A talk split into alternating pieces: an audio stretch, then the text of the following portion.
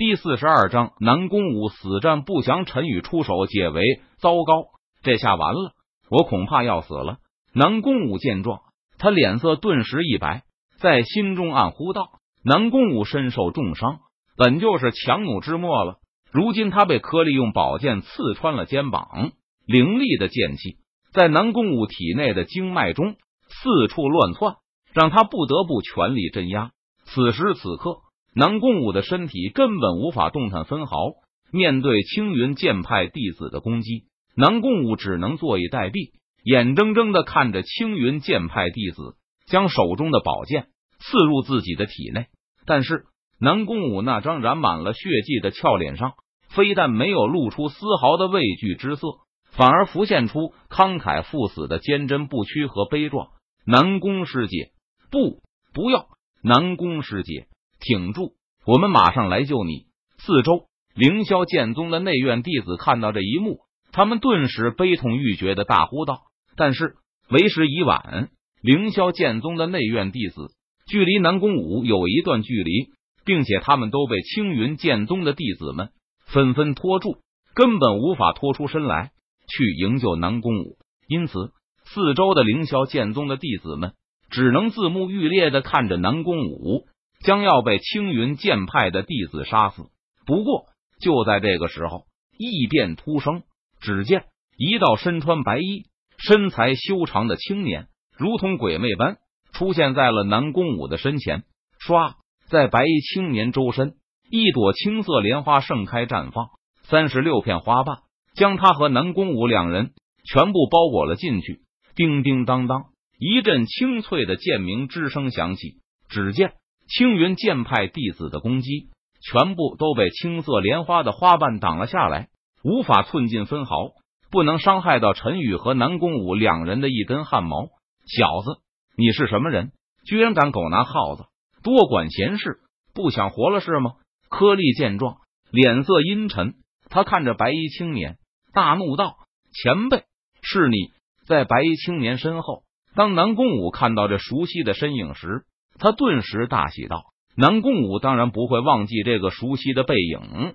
上一次就是对方在自己陷入生死危机的时候出手救了自己。如今这一幕再次重演，这让南宫武心中如同大海翻腾，波涛汹涌，无法平静下来。我是谁不重要，重要的是你们想要覆灭凌霄剑宗，我不答应。”陈宇脸色淡然，目光平静。他看着柯利等人，淡淡说道：“哼，青云剑派要灭凌霄剑宗，这可就由不得你了，并且谁也挡不住。看来你也是凌霄剑宗弟子，那就没有什么好说的。一起上，杀了他！”柯利闻言，脸色阴沉，目光冰冷。他看着陈宇，右手一挥，直接命令道：“杀！”柯利和青云剑派的弟子低喝道：“他们手持宝剑。”不约而同的向陈宇杀去，前辈小心！在陈宇身后，南宫武看到这一幕，他俏脸顿时一变，不由得出声提醒道：“以卵击石，自不量力。”陈宇见状，他冷笑一声，不屑道：“赵克慢胡鹰，吴钩霜雪明，银恩赵白马，飒沓如流星。十不杀一人，千里不留行。事了拂衣去，深藏身与名。”只见。陈宇脸色淡然，眼眸平静，他白衣翩翩，高歌而行。此刻，陈宇就如同闲庭信步般，观天上云卷云舒，看庭前花开花落，气质超凡脱俗，好似九天之上下凡的谪仙，令人忍不住想要跪在地上顶礼膜拜。同时，陈宇手中握着不知从何处捡来的一把普通利剑，他随手挥舞间，一道道剑气。呼啸而出，在四周凝成了一朵朵青色莲花。青色莲花多妖娆，在天地之间飞舞，美轮美奂，令人不禁深陷其中。扑哧扑哧扑哧！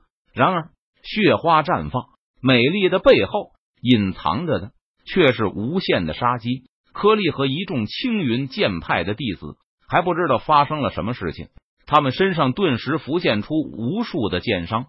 这。这怎么可能？柯利脸色苍白，双眼圆瞪，他眸中露出震惊的目光。脸上浮现出无比震撼的神色，难以置信的低呼一声道：“突尸，突尸，突尸！”血花再次飞溅，颗粒话音刚刚落下，他们的身体顿时四分五裂开来。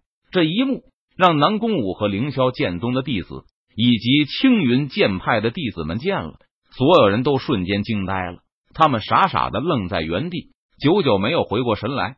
这白衣青年也太厉害了吧！柯利等人都是筑基期武者中最顶尖的高手了，但是柯利等人在白衣青年面前居然没有任何反抗之力，瞬间就全部被杀死了。这一幕被深深烙印在了所有人的脑海中，无法忘却。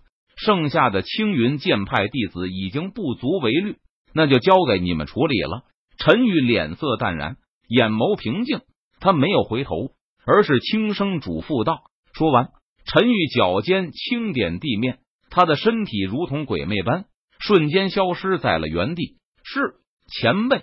直到陈宇离开后，南宫武这才反应了过来，他连忙点头应道：“凌霄剑宗弟子听令，不要放过任何一个青云剑派之人，给我杀！”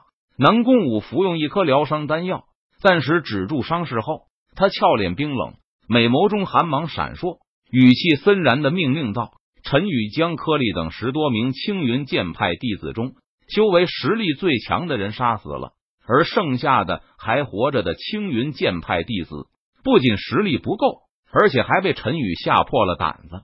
因此，南宫武等人出手攻击的时候，这些青云剑派的弟子毫无战意和反抗之力，他们顿时如同惊弓之鸟般四散而逃。”而此时，陈宇在凌霄剑宗驻地内不断游走。他路过剑经阁、炼丹房、演武堂等凌霄剑宗重地，发现有青云剑派的弟子在围攻时，便出手解围。陈宇在暗中帮忙，使得凌霄剑宗的弟子们压力大减，竟是逐渐稳住了局势，没有继续再败退下去了。杀！这时，前方传来一道交斥声，只见。一名身穿青色长裙的倩影正被五六人围攻，顿时陷入了生死危急的境地中。